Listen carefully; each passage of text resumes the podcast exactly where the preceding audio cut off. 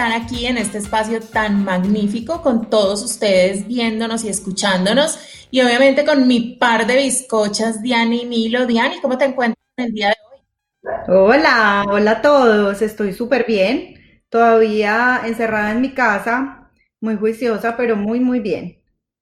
Eso me alegra muchísimo. Y Milito, tú. Hola, yo súper bien desde Colombia. Esta es la toma 43 de nuestra grabación. En realidad ha sido un desafío técnico que ustedes no se alcanzan a imaginar porque a estas tres bizcochas nos dio por grabar un podcast desde tres lugares del globo terráqueo demasiado distante, pero lo vamos a lograr. Lo estamos logrando, lo estamos logrando, gracias a Dios. Como para contarles la anécdota, llevamos tres días tratando de que nos funcionen los programas para y pues solo el día de hoy yo ya tengo mico de, de, de, por todos los estados que hemos pasado en estas conexiones, pero bueno, por fin lo logramos. El día de hoy es un programa, una berraquera, sobre todo por todo lo que estamos viviendo y se llama Cuarentonas en Cuarentena. Entonces, eh, ¿por qué queríamos hablar de esto? Y es que resulta que, primero que todo, estamos viviendo algo que obviamente nunca nadie ni siquiera se imaginó levemente que íbamos a, a, vivir. Primero que todo, tener que salir a la calle como tenemos que salir, pero segundo, estar encerrados en la casa sin poder salir o sin querer salir. ¿Cómo ha sido este proceso? O sea, ¿cómo ha sido el proceso de verdad? Porque entonces, cuando arrancamos la cuarentena, empezaron a salir unas frasecitas en memes que a mí me la volaban y era, si tú no te has leído un libro, si no sales con una nueva habilidad, si no, yo no sé qué, eh, perdiste tu tiempo, perdiste tu toque o viendo Netflix. Eh, pues claro que va a haber Netflix. Llevamos yo no sé cuántos días encerrados, pero además, digamos que yo cambié mi vida completamente, no solo cambiando de país, pero no me imaginé que tanto. Porque entonces yo en Marizales tenía una maravillosa señora que se llama Luz, que amo con pasión loca, no veo la hora de volverla a tener, que me ayudaba con todas mis labores domésticas, es una dura. Las profesoras de colegio les digo que les pagamos muy poquito, y fue madre. O sea, esas viejas se deberían ganar más que el presidente de Coca-Cola. Eh, chef, chef también. Entonces, o sea, una vida nueva, roles nuevos, eh, exigencias nuevas, porque entonces sal con una nueva habilidad, no dejes morir tu negocio, haz yo no sé qué. Bueno, y encerrada 24 horas, con mellizos de 8 años en casa y el marido medio interno, medio afuera. A todo el mundo le pasó lo mismo. Unos con hijos, unos sin hijos, pero a todo el mundo le ha tocado olear trapo, escoba o le ha tocado estar. Digamos que tienen empleada, que sería el mejor de los escenarios, pero le toca estar encerrado en su casa 24/7. Y entonces, a las cuarentonas, pues obviamente nos llegó este, este, este nuevo momento y quisimos aquí en las incómodas y hoy en cuarentonas en cuarentena. Milito, cuéntanos a ti cómo te ha ido como cuarentona en cuarentena. Ay, Fran, a mí me parece como tan valioso lo que estás mencionando, salud. Me parece muy valioso lo que estás mencionando porque yo, yo siento que esto que está pasando es, fue una quitada de tapete. De un momento a otro nos quitaron el tapete y nos dijeron proceda, proceda con las herramientas que tiene, proceda eh, como pueda, porque nadie nos preparó, nadie nos advirtió que esto podía venir de una manera como, como ha llegado, nadie se lo esperó, entonces el factor sorpresa aquí fue impresionante. Eh, les cuento que yo me voy a ir para el infierno porque 15 días antes de que arrancara la cuarentena cambié de ayuda. Em, yo tenía una persona que venía todos los días pues a ayudarme con las cosas de la casa y con Joaquín. Y 20 días antes, literal, que tengo un ángel de la guarda enorme, tomé la decisión de cambiarme por unas clases que acepté en la universidad y los horarios ya no me coincidían, no alcanzaba a ir por Joaquín a la guardería, así que Daniela está conmigo, ella se llama Daniela, ella merece un capítulo y una mención especial en este podcast porque sin Daniela yo no sé cómo lo hubiera hecho. También sé, también sé que las mujeres tenemos una fuerza interna que sale no sé de dónde cuando la vida nos lleva al límite y pues algo hubiéramos hecho en su momento, alguna decisión hubiéramos tenido que tomar mi esposo y yo, pero yo en realidad doy clase todos los días, eh, todos los días, casi todo el día. Entonces, en realidad hubiera sido una situación que no quiero ni imaginar. Yo quiero mencionar algo que me parece muy, muy bacano con lo que decías ahorita, y es que al principio empezamos a recibir, aparte de la presión de lo que estaba pasando, que se nos activaron todos nuestros miedos, se nos activó la incertidumbre porque esto es muy incierto, es muy ambiguo, eh, se nos activó la ansiedad, que es absolutamente natural, de tratar de entender qué era lo que estaba pasando, de tratar de entender qué era nuestra vida y la vida de las personas que amamos que estaban en peligro. Y empezó a surgir unas presiones colaterales, unas presiones extras, tanto que yo me pronuncié en relación con el tema en términos de cada cual viva la cuarentena como siente que la tiene que vivir, con las prioridades que usted considera con la forma en cómo considere que la tiene que vivir. Cada persona tiene sus herramientas internas, tiene su nivel de evolución, tiene sus miedos, tiene sus incertidumbres. No le meta más leña al fuego, porque ya es suficiente con lo que estamos viviendo como para tener que vivir con la atención que tú decías de aprenda, escriba un libro, haga tal cosa, ta, ta, ta, ta, ta, pues porque no, no es suficiente, no es, no es digamos que sano recibir más presión en un momento que de por sí ya es muy, muy tenso para todos. Buenísimo, buenísimo, porque además cada uno tiene una forma completamente distinta de vivirla. Cada uno la asume de una manera distinta. Cada uno tiene unos tiempos completamente distintos. O sea, hay gente que en este momento está trasnochando más, está madrugando más. Imagínense que tengo una amiga que me dice que quiere vivir así. Es más, tengo dos amigas que me dicen que quieren vivir así, o sea, que no quieren volver a, a comer a la sociedad antes. A mí me impacta un poquito, pues, y yo, yo me quedaría en la mitad, así como mi la hija al medio. Pero, pero, pero hay gente que también se siente absolutamente cómoda con lo que está viviendo. Bueno, Diana, ¿qué tú? Bueno, eh, a, mí, a mí me ha ido bien. En términos generales me ha ido muy bien.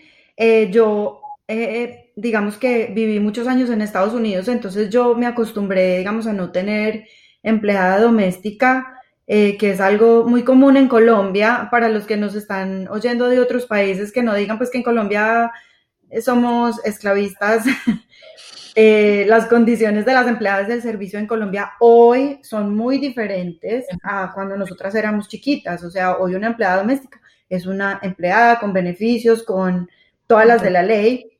Las que como Milito pueden tenerla dentro de su hogar viviendo con ellas, pues es una ventaja grandísima. Eh, creo que las mujeres que tienen eh, una, una empleada doméstica o empleado doméstico, porque también hay hombres que se encargan de este oficio, eh, por días han sufrido más porque pues les toca hacer la limpieza que no hacían, les toca hacer la comida que no hacían y pues eso es de aprender. Eh, afortunadamente cuando tuve a, Nicolás, a mi hijo, yo ya me había independizado, entonces yo trabajaba desde mi casa, entonces yo siempre he hecho el oficio y, y como decía Milito, las mujeres somos capaces, pero me ha parecido muy duro que a esto se le sume el colegio en casa. Me ha parecido duro, duro con todas las de la ley, porque yo no soy profesora, porque mi hijo es muy diferente conmigo a como es con los profesores en el colegio. O sea, él en el colegio, eh, bueno, él en el colegio tiene también sus momenticos, pero en la casa es diferente, es diferente enseñarle a un niño a sumar, a leer, a restar, sumar y restar, que me parece enseñar eso muy difícil. Eh, y he colapsado. o sea, he tenido momentos en los que escribo las respuestas y le mando eso a la profesora. que no lo vaya a ver la profesora. Y le, la profesora no, habla, y español. No, y le escribo a la profesora y le digo, mira, sinceramente, las últimas respuestas las hicimos, las hice yo. Porque Nicolás se cansa, porque uno empieza a cantaletear, porque uno empieza a hablarle como mamá y la forma como las mamás le hablamos al hijo es muy distinta como le habla la profesora, eh, porque nosotras tenemos que irnos a hacer el almuerzo, entonces, bueno, acabemos esto rápido. Yo he sido muy abierta con la profesora de Nicolás, eso me ayudó a no enloquecerme, yo hablé con ella y yo le dije, mira, Nicolás se está cansando, yo también me estoy cansando, el colegio se está poniendo muy tenso, eh, y ella muy comprensiva, ella me dijo, haz hasta donde puedas, que él no se aburra del colegio, que no le coja pereza. Y me dijo, yo pienso que los niños se van a atrasar un poquitico en lo académico, pero, pero ellos no se van a volver brutos, ni se van a volver animales, ni nunca van a aprender a sumar. No. Ellos en este momento están sufriendo un encierro con toda la energía que tienen para también sumarles que el colegio se les vuelva pues un, un problema. Entonces, afortunadamente tengo una profesora de Nico muy comprensiva. Eh, me ha costado trabajo no tener mis momentos de soledad. Yo, yo necesito estar sola, yo soy una persona, yo soy muy cusumbo sola, yo necesito leer, yo necesito oír música, a veces meditar y no tengo tiempo para mí. Entonces eso me ha, eso me ha pegado duro psicológicamente. Bueno, este par de sonzas como que les está yendo divinamente. Eh, pues a mí no. A mí no, La verdad sí me ha ido muy bien, pero yo les voy a contar pues todo, todo, todo lo que ha pasado, digamos, en esta casa. Mm, nosotros nos cambiamos de país y a los dos meses nos encerraron. Yo he trabajado todo el tiempo desde que mis hijos nacieron y cuando nos vinimos para acá, para Chile, pues obviamente yo iba a ser un tiempo eh, solo, eh, mamá y ama de casa, por, mientras nos adaptábamos y demás. Entonces estuvimos un mes y medio 24/7 eh, mamá. Yo nunca en la vida había sido 24/7 mamá. Pues lo logré, decidí gozármela, o, obviamente hubo momentos en que me jalaba el pelo, o sea, desastroso, pero pues mes y medio ya entraron al colegio, entraron al colegio, a los 15 días lo mandaron para la casa porque la pandemia. Yo dije, oh Margot, Diosito lindo, ¿qué vamos a hacer? Entonces, arranque pues aprender a ser empleada doméstica, eso es una profesión bastante difícil. A mí me ha parecido súper difícil. A mí me gusta que todo esté ordenado, me gusta que todo esté limpio, entonces soy hiper exigente obviamente además. Entonces, una de las cosas que empecé a hacer fue empezarle a bajar a la exigencia porque dije, a ver, pues no me va, o sea, no va a ser la mejor empleada doméstica de Chile, no. entonces, porque entonces me pasaba todo el día limpiando y cocinando y yo decía, no, esto no es vida, no tiene sentido. Y el poquito tiempo que me quedaba antes era para hacer el homeschooling. Les digo pues que me ha parecido la cosa más difícil de todas las de la pandemia. Eh, como decía Diani, yo, yo soy profesora, yo soy profesora, pero dije, yo soy capaz de darle clase a niños, pero no a mis hijos. Entonces ellos, eh, yo empecé a explicarles en inglés, la instrucción en el colegio que tenía que explicar las tareas en inglés. Y uno, no hables en inglés. Y yo, pero es que le está, no, que no hables en inglés, es que tú me hablas a mí en español. Se tiraban, los mellizos antes se tiraban borradores, se la montaba el uno al otro. Entonces, de un salón de dos, los dividí. Entonces, en Colombia se burlaban de mí, que porque pues sí, me tocó la misma clase dos veces, entonces más tiempo con Ay, no. No lo lograba, o sea, o el muchachito salía histérico, o yo salía histérica, o yo salía frustrada del niño histérico, o sea, eso fue un desastre.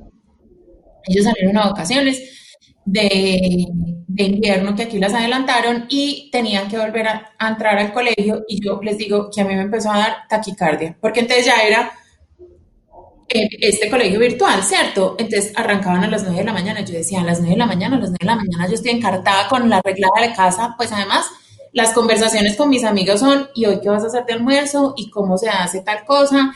¿Y, y qué te sirve? ¿Cómo despertar la ropa? Y yo no sé qué. O sea, yo jamás me imaginé que las conversaciones con mis amigas fueran esas.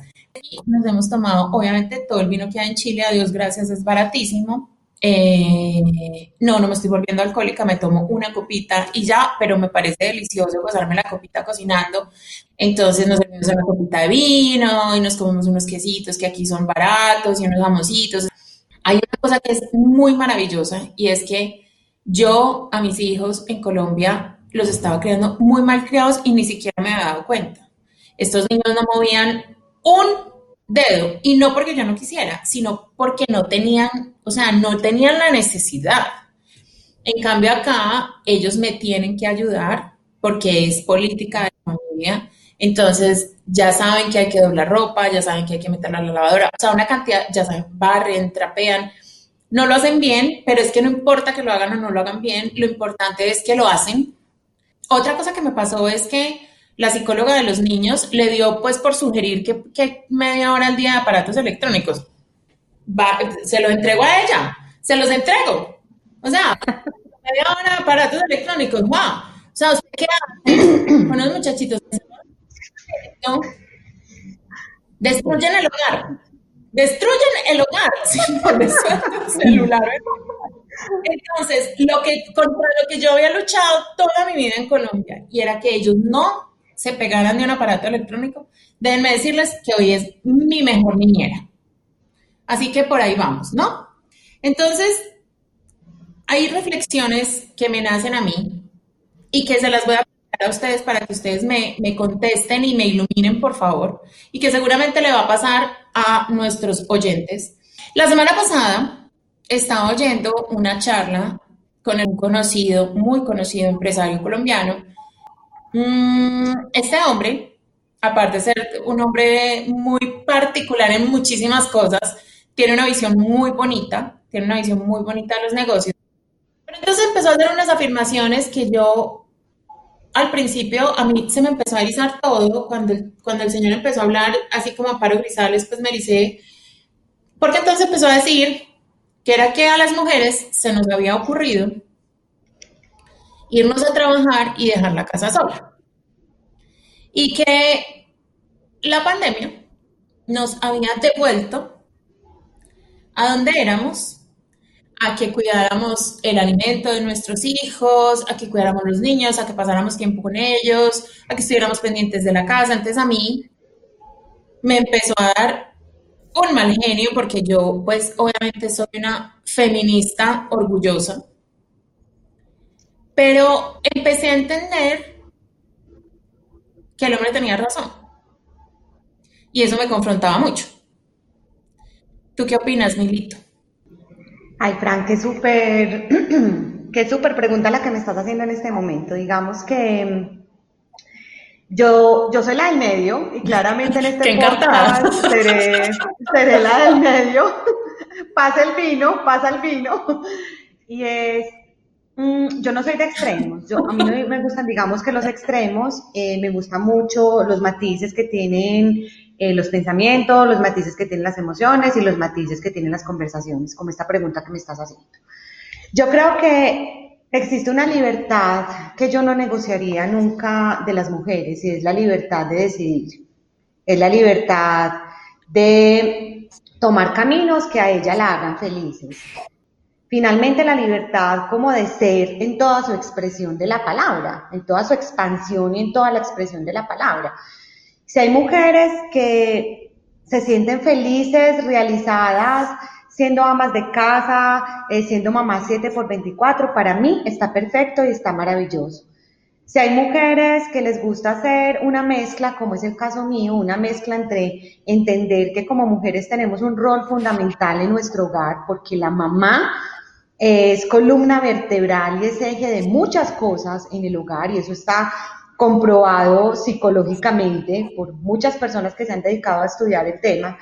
Eh, pero también quieren mezclar, digamos que con su rol como profesional, con su rol como docente, con su rol como lectora, con esos espacios íntimos que ahorita decía Dianis que son tan importantes y es ese espacio de soledad que todos necesitamos para hidratarnos y para oxigenarnos. Para mí, el espacio íntimo que yo tengo eh, en la madrugada no lo negocio con nada porque siento que eso es lo que en parte me permite mantenerme medio cuerda. Eh, entonces yo te diría que yo no me ni para un extremo ni para el otro. Yo reconozco tal vez el sentido de lo que este, este hombre quería manifestar en términos de si reivindicar el rol de la mujer en el hogar, el rol de la mujer como tejedora de muchas cosas al interior del hogar. Pero para mí, lo que sí yo nunca negociaría es la posibilidad que tenemos las mujeres de decidir, porque ahí es donde está realmente nuestra, nuestra libertad. Bueno, pero entonces digamos que eso nos lleva a otra reflexión. Y este señor también lo habló. Y es que dijo que las mujeres habíamos vuelto a los hombres mediocres. Porque entonces nosotras nos cargamos con todo. Y eso es verdad. O sea, yo no estoy diciendo que sí los volvimos mediocres, yo estoy diciendo que nos cargamos con todo. Nosotras avanzamos, digamos, en el área laboral, pero, pero no entregamos nuestras labores del hogar. Entonces usted pone una casa a funcionar una casa aquí y a funcionar un trabajo acá y la verdad es que es demasiado. Diane, ¿qué opinas? Bueno, primero estamos hablando desde una perspectiva eh, muy, muy latinoamericana, porque el rol de la mujer en Latinoamérica ha sido muy definido por muchísimas generaciones, casi que desde, desde la colonia. Entonces son unos roles que ya tenemos metidos en el chip y generación tras generación, en toda Latinoamérica lo tenemos. Pero en el mundo entero, eh, el rol de la mujer en el hogar ha sido muy maternal, muy de cuidado, muy de limpieza, porque, porque nadie puede negar que eso viene con nuestro instinto, nuestro instinto biológico no se puede negar. Somos nosotras las que cargamos nuestros bebés, somos nosotras las que los alimentamos y somos nosotras las que les enseñamos el amor. Entonces, yo pienso que independientemente de que sea un rol o no sea un rol, pues eso es un instinto que viene con nosotras. Ahora, esto no quiere decir que no tengamos la libertad de, de cambiar ese rol, porque lo que implica la evolución humana es ir en contra de natura. Entonces, para eso se necesita un compañero que esté en un nivel de evolución igual al de uno. Los hombres en Europa, por ejemplo, son hombres que salen de la casa muy chiquitos, son hombres que se van de la casa, bueno, no en toda Europa, pero son hombres que empiezan a manejar una independencia desde muy chiquitos. En Estados Unidos es igual, se van de la casa a los 18, es más, los papás como que los echan y los hombres aprenden desde muy chiquitos a, cumplir con sus roles del hogar. Entonces, eh, me parece que desde nuestra perspectiva latinoamericana es muy complejo decirle a un novio o a un esposo que vive con nosotros, vea, es que esto es así, yo necesito repartirme los roles de, del hogar con usted, sobre todo si el hombre es el proveedor.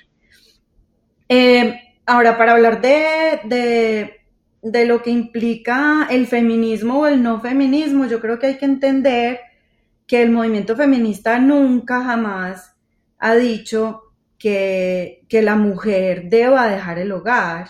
El movimiento feminista precisamente empezó porque a las mujeres les tocó eh, empezar a buscar espacios para poder votar. Pues con la Primera y la Segunda Guerra Mundial a las mujeres les tocó ir a trabajar porque los hombres se fueron para la guerra. Entonces el movimiento feminista mucho más avanzó cuando los hombres volvieron a, la casa, las mujeres o eran viudas o dijeron, no, nosotras estamos contribuyendo al hogar. Y realmente la clase media americana, por ejemplo, creció porque ya eran dos salarios. Entonces, eh, no es que la mujer haya dicho, ay, yo me mamé de ser mamá, me mamé de trapear y me mamé de atender al marido. No. Ahora, en los, digamos, entre los 70 en los países desarrollados y los 90 en nuestros países, nos toca trabajar. Son muy poquitas las, las mujeres que tienen el privilegio, si para ellas eso es un privilegio, de decidir, me voy a quedar en la casa y me voy a dedicar a mis hijos. Entonces, el movimiento feminista nunca ha dicho, a mí me parece eso injusto y me parece un error garrafal atacar el movimiento feminista diciendo que las feministas no quieren que las mujeres sean mamás, las feministas no quieren que las mujeres cuiden el hogar. Precisamente son las feministas las que han logrado la licencia de maternidad, las que han logrado la licencia de paternidad para que el papá también esté con el, con el bebé, las que han logrado eh, que si tú quedas en embarazo a ti no te puedan echar del trabajo, pero son las feministas las que han logrado que una mujer pueda disfrutar de su maternidad, de su embarazo, cuidarse. Eh, me parece que, que lo importante del movimiento feminista es que la mujer pueda tomar esa decisión y que pueda decirle al esposo, hay mujeres que no quieren quedarse en la casa y son muy buenas mamás, pero le dicen al esposo, mi amor, renuncia tú al trabajo. Yo gano más que tú, eh, yo soy más exitosa o lo que sea, quédate tú en la casa. Y el esposo dice, sabe que sí. Y yo tengo amigos que se quedan en la casa, pero a mí me parece injusto decir que la mujer dejó el hogar. Además que el rol como mujer me parece que es muy individual. Cada mujer tiene su rol en su vida y, y lo importante es que lo pueda decidir. Además, muchos roles. No, y a mí me parece, Dianis, que estás tocando un tema que es neurálgico en esta conversación tan interesante que estamos teniendo, porque a las feministas, que las tres somos feministas, nos han tirado muy duro injustamente en muchos momentos de nuestra vida, y es Usted es abanderada de un tema feminista, entonces si usted es feminista, usted no puede ser buena mamá. ¿Quién dijo eso? Usted es feminista, entonces usted no puede ser eh, buena esposa. ¿Quién dijo eso? Usted es feminista, usted es una rebelde muchas veces como sin causa, entonces usted no puede ser una buena hija. ¿Quién dijo eso? ¿Quién se inventó eso? O la pregunta es todavía más, más candeluda. ¿A quién le interesa? ¿A quién le interesa generar esa cantidad de paradigmas absurdos en la sociedad? A mí me fascina porque Dianis y yo por dos caminos diferentes llegamos al mismo punto y es, la posición es tener la posibilidad de decidir qué camino quieres para vivir tu vida. Punto. Esa libertad de decir sí cuando queremos decir sí y decir no cuando queremos decir no. Y Francia hace una pregunta que tiene un fondo espectacular y es, en todos estos, en todos estos temas, uno sí necesita, uno sí necesita un partner de vida con unas características y una apertura mental necesaria para llevar a cabo conversaciones que nos permitan llegar a acuerdos. A mí me fascina el ejemplo que Dianita pone en términos de que tiene amigos que son los que en este momento están en la casa. Yo también tengo amigos que por situaciones de la pareja es ella quien está siendo la proveedora y es el que está llevando los niños al colegio, yendo por ellos, pero tiene que existir unas conversaciones muy sinceras y unos acuerdos muy sinceros en este, en este proyecto de vida en lo que se convierte un matrimonio, porque un matrimonio es un proyecto de vida. Además, yo pienso que el hombre tiene que ser tan seguro de él, de su relación, de todo, para asumir un rol que, eh, pues en Colombia, por ser un, un país como tan conservador, no es lo normal, ¿cierto? Sí además porque, porque, por ejemplo, yo no solo pienso que sea una decisión o una posibilidad, un privilegio quedarse en casa, sino una vocación. Pero yo no tengo una vocación de ser eh, solo esto. O sea, yo no tengo una vocación de dedicar mi vida solo a cuidar el hogar. A mí la satisfacción no me la da que la mesa esté linda o que la comida haya quedado rica a mí la satisfacción me la da un poco más. Entonces, digamos, aquí, por eso estoy acá, en las incómodas, porque me llena de felicidad y de plenitud. Em, porque me encanta trabajar, porque amo lo que hago. Afortunadamente tengo un marido que entiende eso y que en este momento está con los niños para que no vayan a hacer bulla, para que no se nos tiren en la grabación. El mío también, por allá lo escucho entreteniendo a Joaquín. Exacto, exacto. Entonces es muy chévere, es muy chévere, es muy chévere ver que tú puedes estar en tu casa, que puedes tener roles que han sido tradicionalmente femeninos, pero que además los hombres también, o por lo menos en esta casa, los tres hombres están ayudando en todas las labores domésticas. Era lo que yo me soñaba siempre, porque a mí el modelo de que el hombre, que el hombre no sirve eh, dentro de la casa me parece terrible, no solo por la mujer, sino por él. Y además, tener satisfacción laboral, pues digamos que es una maravilla. Además, porque hay que entender que somos cuarentones en cuarentena y se tiene que volver un lugar cómodo estar en casa. Yo pienso que nosotras como, como mamás de hombres, nosotras tres somos mamás de hombres, tenemos un rol muy importante en, ahorita que tú me preguntabas si hemos vuelto a los hombres mediocres, yo creo que sí. Yo creo que las mamás han vuelto a los hombres muy mediocres. Como decías ahora, pues ni nos damos cuenta que nuestros hijos no están ayudando. Eh, entonces, como mamás de hombres, tenemos que, ser muy conscientes de que nosotros estamos educando a un hombre del mañana que tiene que ayudar en el hogar. Además, para mí ni siquiera es un tema de ayuda, sino un tema de que él sea autosuficiente. Porque, porque me parece que tiene que tener eh, esa, esa capacidad de decisión también. Pues qué tipo, qué tipo de hombres estamos acompañando para el mañana, ¿cierto? Que sean personas que sean autosuficientes, porque el mundo cada vez nos va a llevar a ser tal vez más autosuficientes. Yo lo que creo es que este es un tema que me lleva a pensar en términos de que hay que romper patrones familiares, hay que romper, salirnos del libreto, porque acuérdense que es que también nosotros hemos recibido un libreto, un libreto eh, de nuestros abuelos, un libreto de nuestros bisabuelos, donde se decía que las cosas tienen que ser de X o Y manera. No, las cosas tienen que ser de la manera como uno sienta que tiene que ser, como uno sienta que le alivianan más la existencia. Ahorita, Fran, dijiste una cosa súper bacana y es, estamos en cuarentena, que nuestros hogares, que nuestras casas sean un lugar tan tranquilo, tan cargado de amor, tan cargado de colaboración entre todos los integrantes de la familia como sea posible, porque ya es suficiente con la tensión que estamos viviendo afuera para adentro no tener como esos, esos escenarios de tranquilidad. Miren, les voy a contar, digamos, una de las cosas que yo hice que más salud mental me. A mí el homeschooling me estaba enloqueciendo. Primero que todo son demasiados cambios y segundo, pues yo no me sentí como en la capacidad de, de hacer todo en el mismo momento.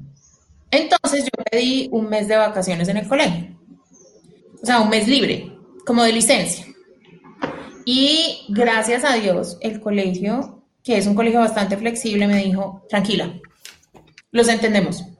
Entonces me llegó un meme pues por alguna red social en donde decía que, que, era más importante que los niños aprendieran a coser, a cosechar, a cualquier cosa, a cocinar, que a leer y a escribir. Ah, no, no, no, me lo han dicho, o sea, yo me lo tomé, pero aquí ya, ya hemos sembrado apio, ya hemos sembrado ajo, ya hemos cosido las camisas de todos.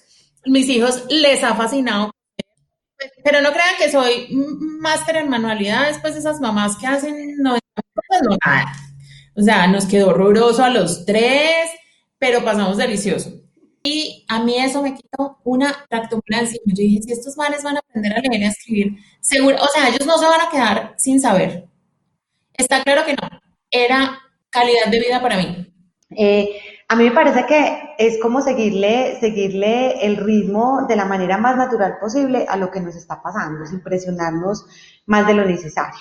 A mí algo que me ha servido mucho y es ser muy consciente de la calidad de la conversación que tengo conmigo, de la calidad de la conversación que tiene Ana con Ana, como digo yo con esa mujer del espejo, ¿qué me estoy diciendo todos los días? Porque es que las conversaciones tienen demasiado poder entonces, ¿qué le estoy diciendo yo a la mujer del espejo? ¿Cómo me voy a disponer a vivir mi vida? ¿Cómo me voy a disponer a enfrentar este momento de tensión que es una realidad? Negarlo es, es ingenuo. Y eso digamos que me, me, sirve mucho porque también qué conversaciones estamos tejiendo en, en, las familias, cuál es la calidad de la conversación que estamos teniendo en este momento. Siento que ese es un punto importantísimo. Me ha servido mucho demasiado tener ese espacio de intimidad como yo les decía ahorita, yo ese espacio no lo negocio, un espacio en el que medito, en el que hago oración, en el que escribo, en el que hago ejercicio. Para mí la actividad física es como un, un desfogue de adrenalina, es donde logro poner mi mente como de alguna manera eh, clara, de alguna manera clara, como ordenar mis pensamientos. Entonces, esas rutinas sirven mucho. Seguirle el ritmo a nuestros hijos. Para mí en este momento la prioridad tampoco es que Joaquín se aprenda las vocales de memoria. Para mí la prioridad es canalizarle sus emociones en un momento en el que él se está sintiendo encerrado, en el que no entiende por qué no puede ir a visitar los abuelitos, en el que no entiende por qué no puede ir a, verse con los primitos que son muy cercanos. También cómo establecer prioridades, Diane, ¿sabes? ¿Cuál es la prioridad con nuestros hijos? ¿Cuál es la prioridad con nuestros esposos? ¿Cuál es la prioridad con nosotros mismos? Para tratar de vivir este momento que estamos viviendo de la mejor manera posible. Las recomendaciones que yo puedo hacer desde mis perspectivas son, eh, primero, aprovechar este momento para, lo que decíamos eh, ahorita, para criar unos hijos que sean responsables. Nosotros en este momento no tenemos el rol de criar doctores, ingenieros, químicos, no, nosotros tenemos que eh, darle a nuestros hijos las herramientas para ser responsables en un momento de crisis. Es un momento perfecto para ayudarles a manejar una crisis, para ayudarles a manejar la rabia, la frustración, lo que Milo decía de hablar con, con, la, con la mujer del espejo. Yo lo utilizo mucho con Nicolás. Nicolás es un niño que tiene un temperamento muy fuerte. Y yo siempre le digo, Nico, para controlar tu rabia, habla con Nicolás. Y a Nicolás le ha funcionado. Nico dice, Nicolás, me voy a controlar. pero a él le ha servido porque es que se maneja mucha frustración, estos niños tienen mucha energía. Otra cosa que yo quería resaltar es que nosotras estamos hablando desde, un, desde una posición de privilegio. Nosotras tenemos esposos que no abusan de nosotras física ni psicológicamente. Entonces, Tener la conversación de, oiga, necesito que me ayude en la casa, es una conversación difícil, incluso con hombres que son abiertos. Es una conversación difícil decirle, me estoy sintiendo agobiada, me estoy sintiendo cansada, me siento mamada, me quiero largar. Eso no es algo que sea fácil de decirle al esposo o al novio o al mejor amigo que comparte apartamento con uno o a la mejor amiga que comparte apartamento con uno. Es una conversación difícil. Entonces yo, yo pienso que lo importante es tenerla, y si usted está en una relación donde eh, psicológicamente lo aplazan o físicamente lo agreden, sea inteligente, sea inteligente y, y aguántese. Es difícil, es duro, pero no se gane un puño, no se gane una patada por, sin necesidad. Esto va a pasar, esto va a terminar. Si usted no tiene a quién acudir, si no hay una policía que le vaya a ayudar, porque hay países donde la policía no ayuda para estos casos, o si no tiene a su mamá, o si no tiene una prima, una hermana, sea inteligente y no se haga agredir.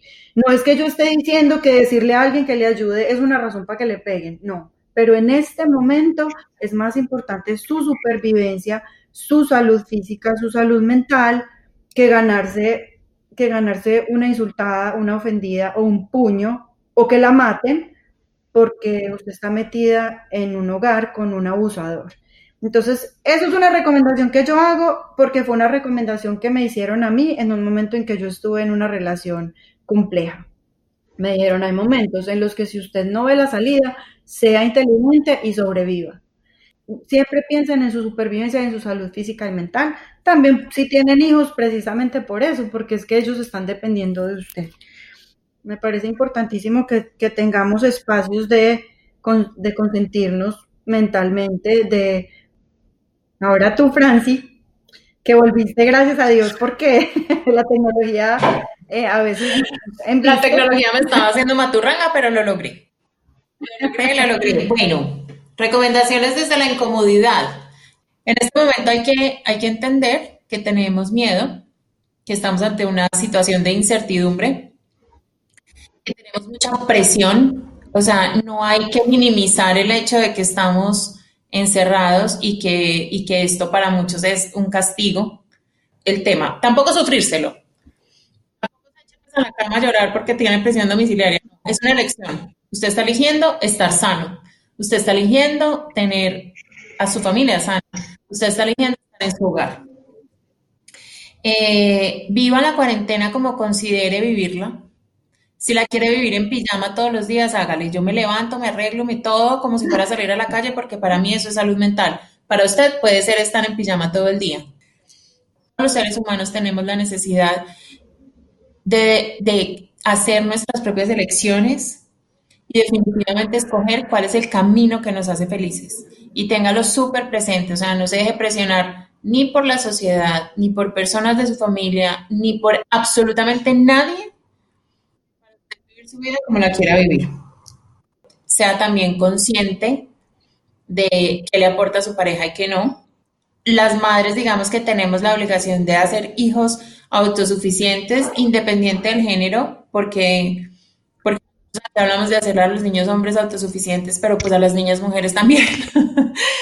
y definitivamente hacer de su hogar un hogar maravilloso, un sitio maravilloso en el que usted quisiera estar. Y no estoy hablando de muebles y no estoy hablando de equipos electrónicos, estoy hablando de un ambiente sano y seguro para que usted pueda pasar muchas horas al día. Milito, ¿cuál es la frase con la que quieres cerrar? Yo quisiera cerrar con una frase porque resumiste súper bien esta conversación, pero quisiera decir que no somos ni superpoderosos ni superpoderosas. O sea, se vale a veces sentir que no lo vamos a lograr, se vale aceptar nuestra vulnerabilidad, se vale abrazar nuestros miedos, se vale reconocer que somos absolutamente imperfectos, seamos tan reales como sea, sea posible en esta situación y no generemos tensiones ni presiones innecesarias en este momento. De acuerdo, de acuerdo completamente. Sí, estamos en un momento de crisis y hay que tratarlo como tal. Esto va a pasar. Pero en este momento, pues usted lo asume y no genere definitivamente presiones que no son necesarias hoy. Diani, frase de cierre.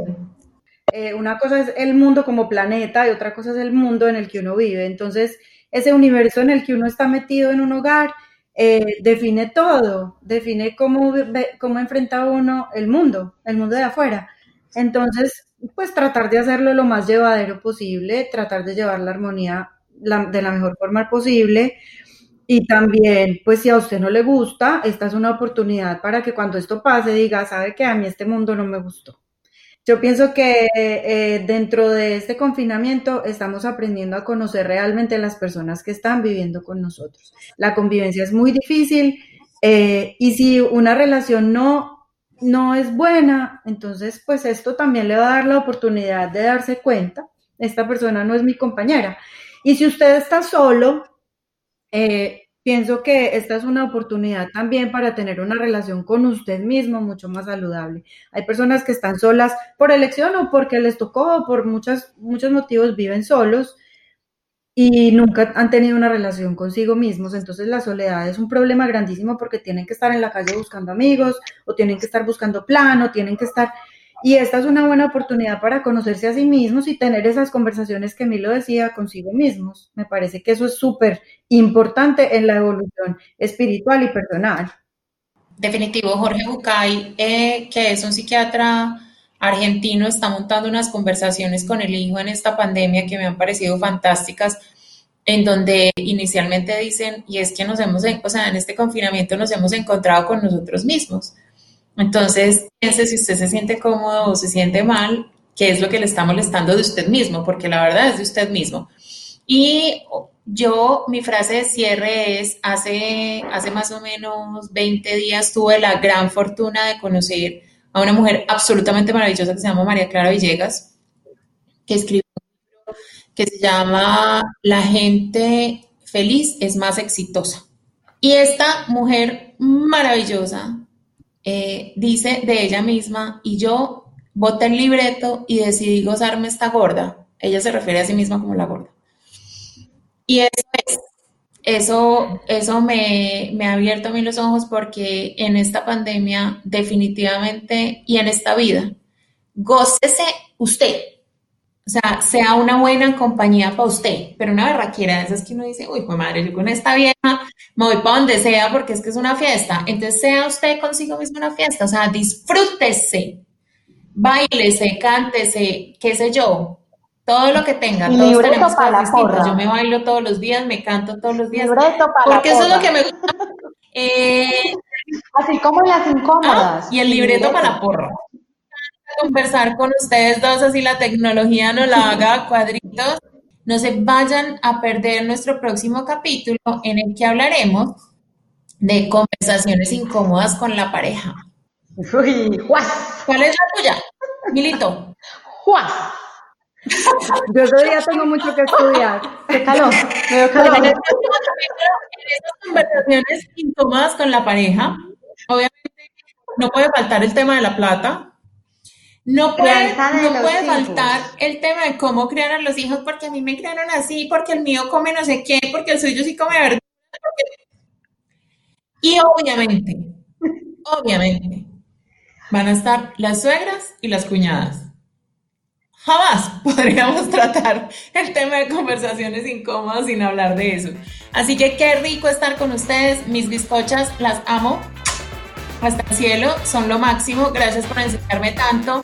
Chao, chao a nuestros incómodos y obviamente los esperamos acá en 15 días. Besitos.